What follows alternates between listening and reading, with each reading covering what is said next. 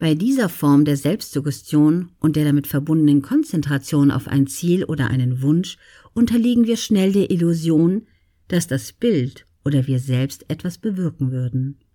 Das ist nicht der Fall. Die Konzentration hilft lediglich, unsere Erwartung zu stärken. Und diese Erwartung lässt uns Möglichkeiten um uns herum entdecken, die wir andernfalls wahrscheinlich einfach übersehen würden.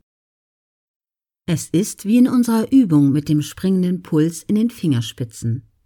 Er ist die ganze Zeit da, aber wir spüren ihn nur, wenn wir unsere Konzentration auf ihn richten. Aus diesem Grund muss uns auch das Universum oder welche Energie Sie auch am liebsten anrufen, wenn Sie nicht mehr weiter wissen, nicht schenken. Nehmen wir das Lied von Janis Joplin. Oh Lord, won't you buy me a Mercedes-Benz? Am Titel merken wir schon, dass es sich um ein älteres Lied handeln muss. Heute würde sie den lieben Gott wahrscheinlich eher um einen Tesla bitten. Ist politisch korrekter. Zurück zum Thema. Wie wir alle wissen, bekommen wir gewöhnlich nichts einfach so geschenkt. Außerdem gibt es doch schon ganz viele Mercedes-Benz. Es braucht also keine höhere Kraft mehr, die uns einen schenkt. Es braucht vielmehr die Überzeugung, dass wir uns einen leisten können. Da ist sie wieder, die Überzeugung.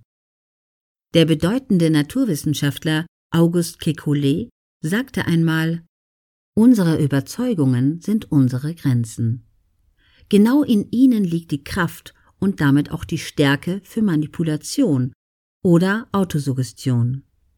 Je nachdem, von welcher Seite die Überzeugung kommt, aus uns selbst oder von außen eingeflüstert und eingepflanzt.